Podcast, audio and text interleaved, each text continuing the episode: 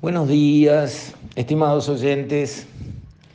Quisiera referirme hoy a declaraciones del presidente del Banco Central, Diego Labat, que me apresuro a decir me parece una buena persona, este, eh, es realmente un hombre serio, así que en lo personal no hay absolutamente nada que decir. Y si lo hubiera, eh, en este espacio de la batalla de las ideas, lo que batallamos es contra las ideas. Las personas son siempre sagradas. Pero a las ideas que nos parecen malas les damos con un caño. Y la idea que el presidente del Banco Central sostuvo y dijo que la competitividad de Uruguay era correcta, frase textual, comillada, eso es lo que dijo y asumo que es lo que piensa y lo que cree, está equivocada. Ya le salieron al cruce personas importantes como el exministro Uriarte y como el expresidente de Asociación Rural Capurro.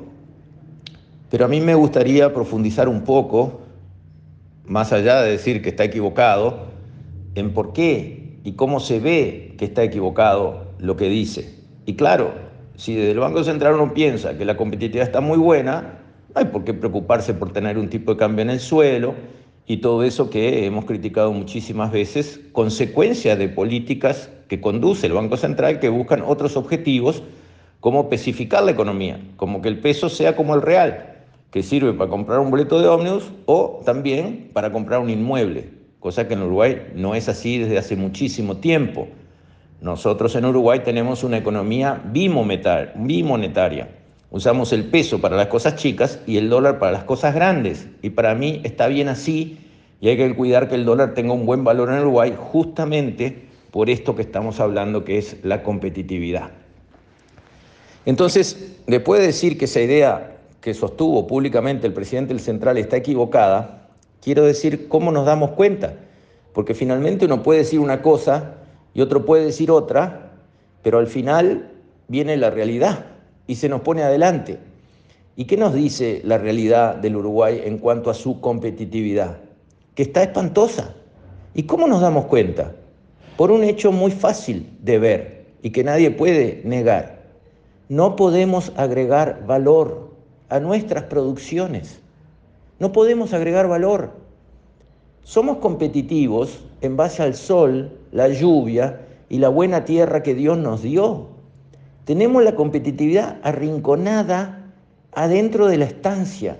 ¿Por qué? Porque todavía no le cobramos impuestos a las horas de sol o a los milímetros de lluvia, cosa que podríamos hacer con la mentalidad de cobrarle a todo, que los que tienen mucho socialismo en sangre llevan adelante siempre, ¿por qué no cobrar por milímetros llovidos, sabiendo que más agua es más producción? En casi todos los rubros, en otros puede ser que no pero más luz solar es siempre más producción, como puede contar cualquier arrocero que sabe que un verano nublado es un verano que produce un poco menos y un verano con mucho sol es un verano que produce más.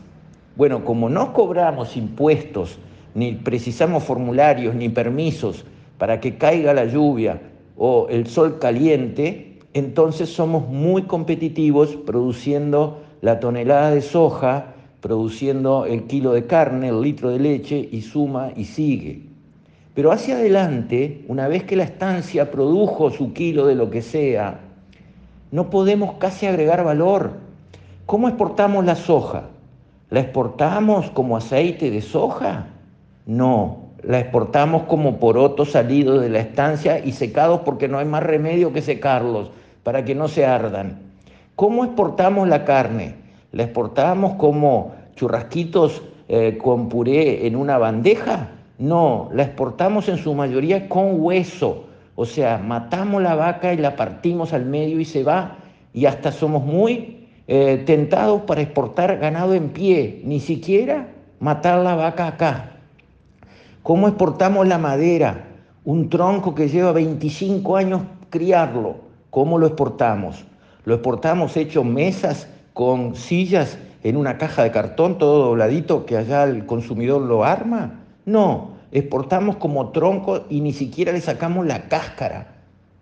¿Eso qué quiere decir? Que no somos competitivos, doctor Labat.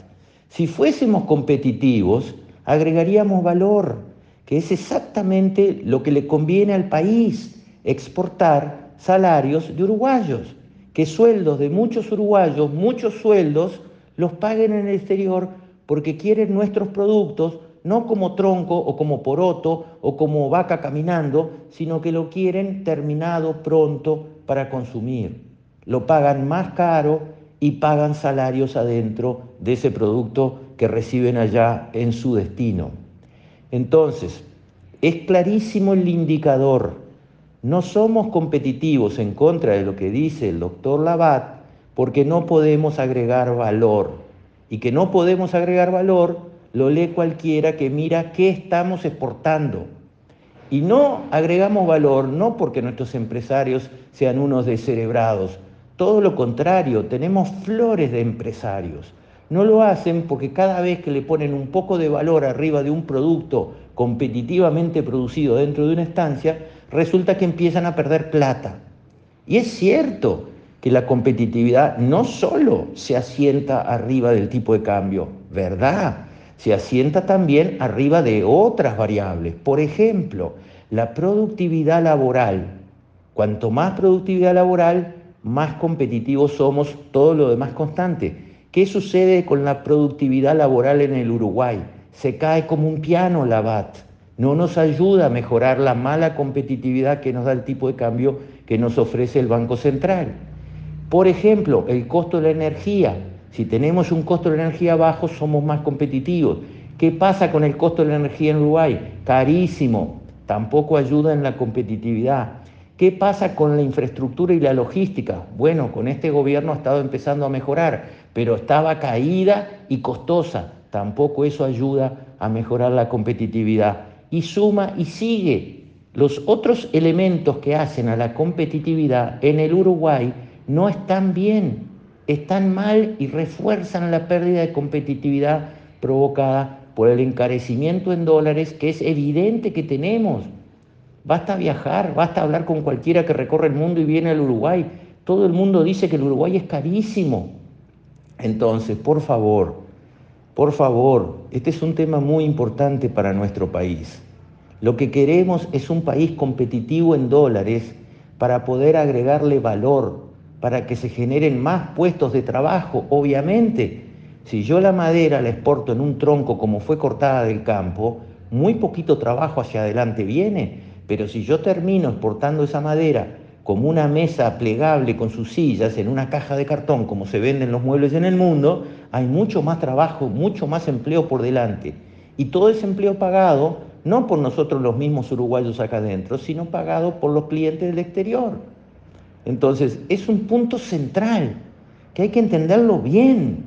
Uruguay está muy poco competitivo, exactamente lo opuesto de lo que dijo el doctor Labat. Entonces, creo que este debate nacional no puede demorar más, hay que darlo y resolverlo. Esto no puede seguir como un empate donde unos dicen que el Uruguay está lo más bien en competitividad y otros están llorando porque no aguantan la falta de competitividad que hay. Esto hay que resolverlo. Bueno, con esto entonces me despido. Hasta la próxima, si Dios quiere.